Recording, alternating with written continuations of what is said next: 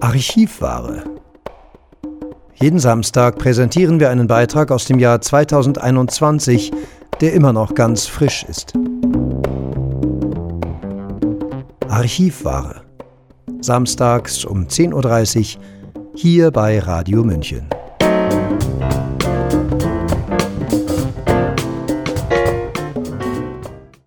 Vierzehn von 17 Grundrechten sieht der Richter Dr. Peter Schleiter im Zuge der Corona-Maßnahmen verletzt. Darunter das Recht auf allgemeine Handlungsfreiheit, das allgemeine Persönlichkeitsrecht, das Recht auf Leben und körperliche Unversehrtheit. Im ersten Teil unseres Gesprächs behandelten wir mit Dr. Peter Schleiter seine Verfassungsbeschwerde, die er im Dezember 2020 gegen die Corona-Maßnahmen einlegte.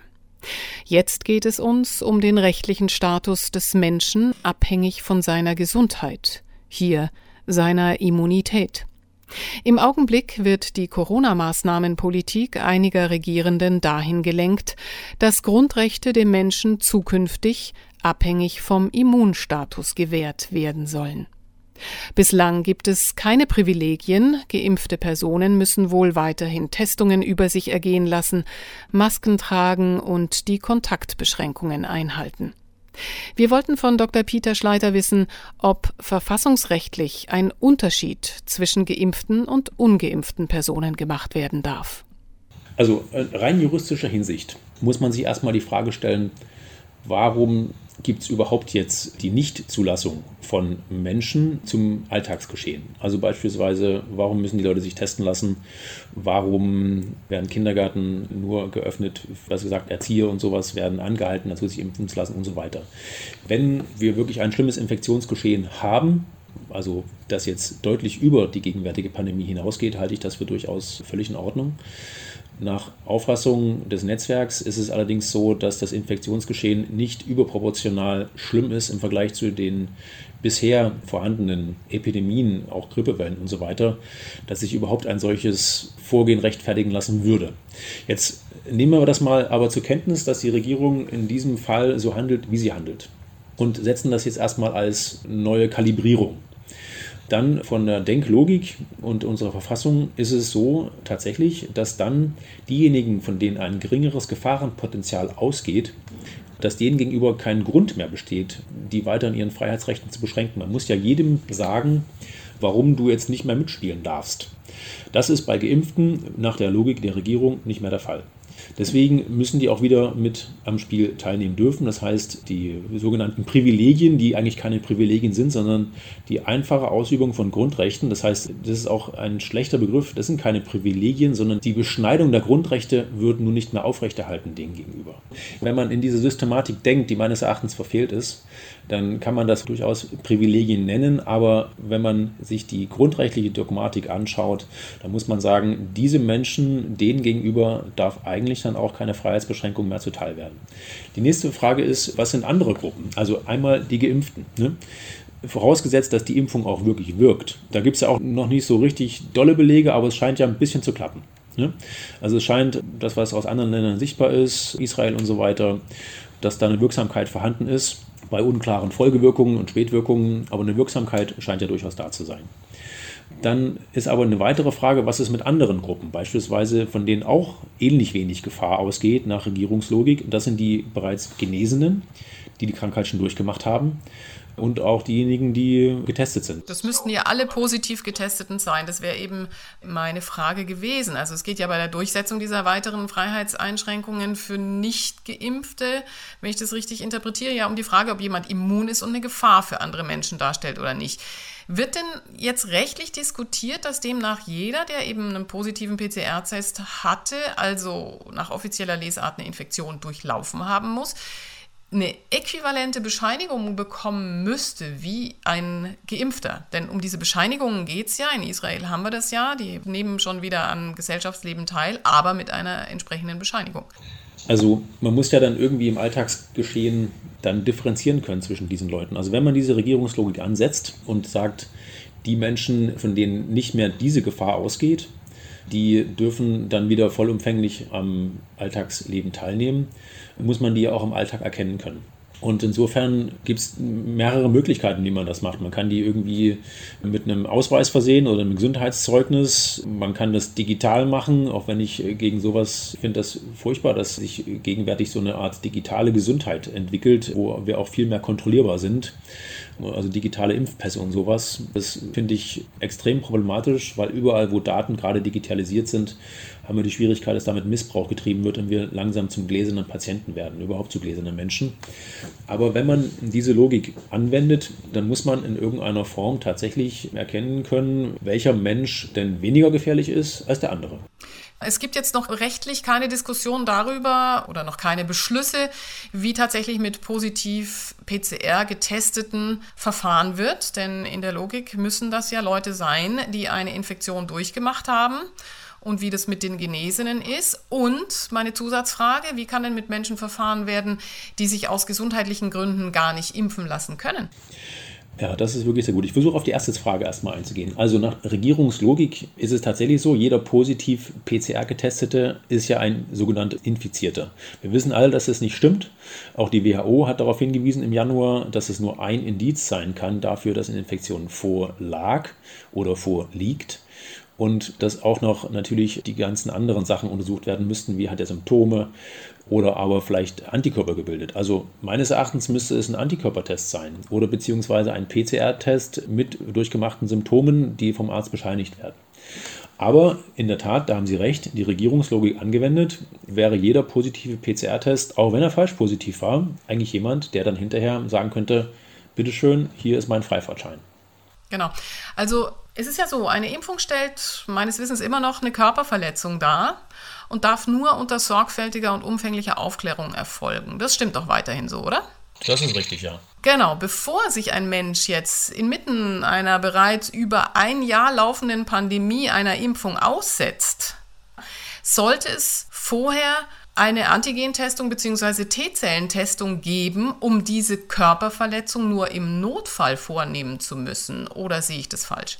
Diese Gedanken habe ich ganz genauso gehabt. Ich würde mich auch nie impfen lassen, bevor ich nicht vorher eine Titerbestimmung gemacht habe. Das macht man ja bei allen anderen Impfungen auch, bei der Grippe nicht. Aber beispielsweise, wenn Sie sich gegen Hepatitis B impfen lassen wollen und sowas, dann machen Sie vorher eine Testung. Oder Tetanus alle zehn Jahre macht man das ja nur, weil klar ist, dass das dann langsam ausläuft. Aber wenn ein bisschen Zweifel bestehen, kann man auch davor eine Titerbestimmung machen lassen. Ich halte das für extrem fragwürdig, warum das nicht getan wird, bevor die Menschen geimpft werden, ob nicht bereits eine durchgemachte Infektion da ist. Zumal, dass, wenn sie sich infiziert haben, dass sie jetzt sich ein halbes Jahr lang nicht impfen lassen sollten, das ist sehr fragwürdig. Ja. Ja, die PCR-Tests sind mittlerweile ja in einigen Lebenssituationen zur Pflicht gemacht worden, wie wir ja auch schon angesprochen haben, gerade in den, in den Heilberufen. Teilweise werden sie dann auch eben kostenfrei zur Verfügung gestellt. Könnten Sie sich nicht auch ein Recht auf kostenfreie Antigen- bzw. T-Zellentestung vorstellen? Damit könnte man ja auch eine Menge Geld sparen, weil jegliche weitere Testung und auch die Impfung obsolet werden würde. Ich fände das sehr gut. Also ich werde jetzt diese Woche einen Antikörpertest machen. Den werde ich selber bezahlen. Hat ein Freund von mir übrigens auch gemacht. Er und seine Frau. Die waren beide positiv, erstaunlicherweise, obwohl sie keine großen Symptome hatten den Winter. Haben dafür, glaube ich, um die 50 Euro bezahlt.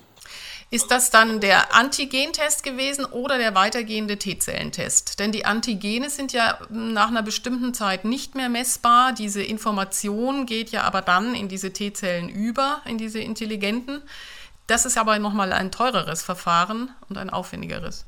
Das war das einfache Verfahren, meine ich. Aber ich habe ihn so genau nicht gefragt. Ich meine, das war das einfache, was so ungefähr nur so drei Monate nachweisbar ist. Mhm. Gut, jetzt zum Schluss noch eine Frage, zurückkommend auf Ihre Verfassungsbeschwerde. Wenn dem einen oder anderen Antrag stattgegeben würde und damit klar wäre, dass Grundrechte vorsätzlich verletzt wurden, wer haftet. Nach altem Recht, muss man heute ja schon sagen, sind es die Politiker auf jeden Fall mal nicht. Die werden einfach nicht mehr gewählt und sind raus aus der Runde. Wer würde denn in unserem Staatsapparat haften? Das ist eine sehr schwere Frage. Ich kann die gar nicht so beantworten, weil ich im Staatshaftungsrecht mich auch nicht so gut auskenne. Ich kann aber so ein paar Pflöcke jedenfalls benennen. Also Sie haben völlig recht, Politiker haften für rein politisches Handeln nicht.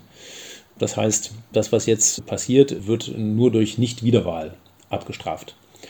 Im Staatsapparat selbst stellt sich eine ganz andere Frage, eine weitere Frage, was ist mit denen, die praktisch am unteren Ende der Nahrungskette arbeiten, nämlich Polizisten, die nach unserer Auffassung verfassungswidrige Verordnungen, Rechtsverordnungen durchsetzen, mit Gewalt, Festnahmen durchführen und so weiter. Was ist mit Ärzten, die ohne eine vernünftige Aufklärung vorzunehmen, impfen?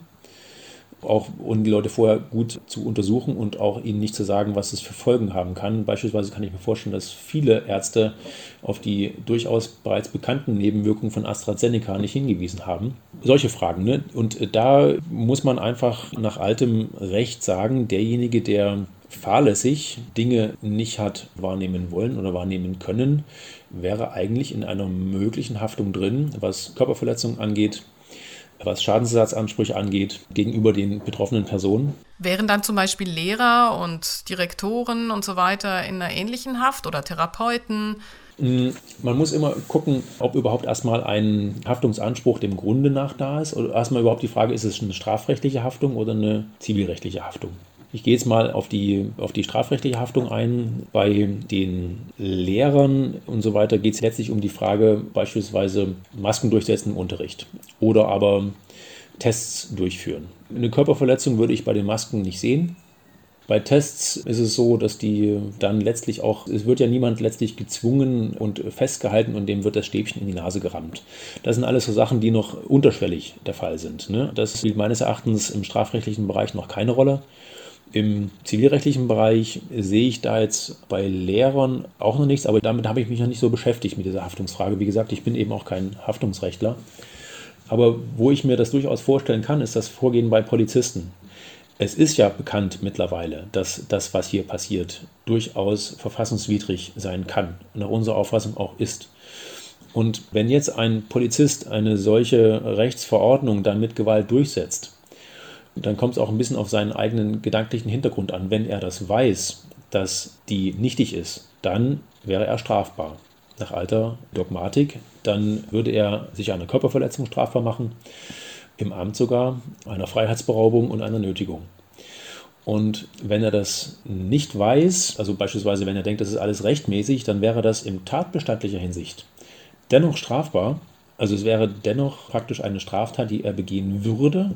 Er würde aber dann gegebenenfalls einem sogenannten Erlaubnisirrtum, kein Verbotsirrtum, das wäre also Paragraph 17 StGB, kein Verbotsirrtum, sondern er würde einem Erlaubnisirrtum unterliegen. Nämlich, er würde denken, er würde sich auf einen Rechtfertigungsgrund berufen, nämlich zur Durchsetzung staatlicher Interessen, der aber so nicht besteht. Und das ist ein juristisch großes Problem, wie dann mit solchen Sachen umgegangen wird. Wenn er den vermeiden konnte, ist er ganz normal strafbar. Wenn er den nicht vermeiden konnte, kann die Strafe gemildert werden. Mhm. Also das ist ein echtes Problem. Aber jetzt sage ich immer noch, was ich denke, wie die Gerichte diesbezüglich entscheiden werden. Die werden versuchen, in solchen Fällen es nicht darauf ankommen zu lassen. Also ich kann mir vorstellen, dass solche Verfahren dann vorab abgewendet werden. Es sind ja auch besondere Situationen, weil derjenige, der unten am Ende der Nahrungskette steht, der Polizist, von dem erwartet wird, dass er so handelt, der ist ja auch in einer besonderen, also in einer Drucksituation. Er könnte sich natürlich zur Wehr setzen, er könnte remonstrieren. Aber ist das nicht genau die Situation, für die dieses Remonstrationsrecht oder die Pflicht, ob jetzt bei Lehrern oder bei Polizisten, bei allen Beamten eben, ist das nicht für den Fall genau vorgesehen? Natürlich, ja, völlig, völlig richtig. Es ist genau für den Fall vorgesehen, er könnte das sozusagen anmerken und sagen, ich möchte das nicht. Oder ich weise darauf hin, dass es verfassungswidrig ist nach meiner Auffassung, dass ich das eigentlich nicht durchführen darf. Und dann könnte er die Anweisung von seinem Vorgesetzten bekommen, du musst es aber trotzdem tun. Dann wäre er normalerweise aus der Haftung raus. Also grundsätzlich, die grundsätzliche Dogmatik. Bei besonders krassen Fällen, also stellen Sie sich mal die Mauerschützenprozesse vor, da würde man dann aber trotzdem sagen, da musst du haften, du darfst niemanden erschießen. Und hier kann man sich auch die Frage stellen, wie ist denn das, wenn es völlig offensichtlich ist, dass dieses Gesetz verfassungswidrig ist, darf man dann eine Tat begehen, die zwar nicht das Leben nimmt, aber wo Leute eingesperrt werden, nämlich erstmal um eine Demonstration auseinanderzutreiben und die Unterbindungsgewahrsam zu nehmen und sowas. Also die Frage muss man sich stellen, ob das dann nicht doch eventuell strafbar sein könnte, wenn die Polizeibeamten vorher nicht remonstriert haben. Also ich würde das tun als Polizeibeamter. Ich würde mich hier selber absichern. Und dann würde ich mir das schriftlich geben lassen von meinem Vorgesetzten, dass ich so handeln soll. Ja, Gut, herzlichen Dank. Vielen Dank, Frau Schmidt. Dr. Peter Schleiter war das. Er ist Staatsanwalt und Richter, zurzeit in mehreren großen Strafkammern am Landgericht Berlin und am Berliner Kammergericht. Er ist Mitgründer des Netzwerks kritischer Richter und Staatsanwälte Christa. Mein Name ist Eva Schmidt und ich wünsche Ihnen noch einen angenehmen Tag. Ciao, Servus. Das war unsere Archivware aus dem Jahr 2021, immer noch ganz frisch. Jeden Samstag um 10.30 Uhr bei Radio München.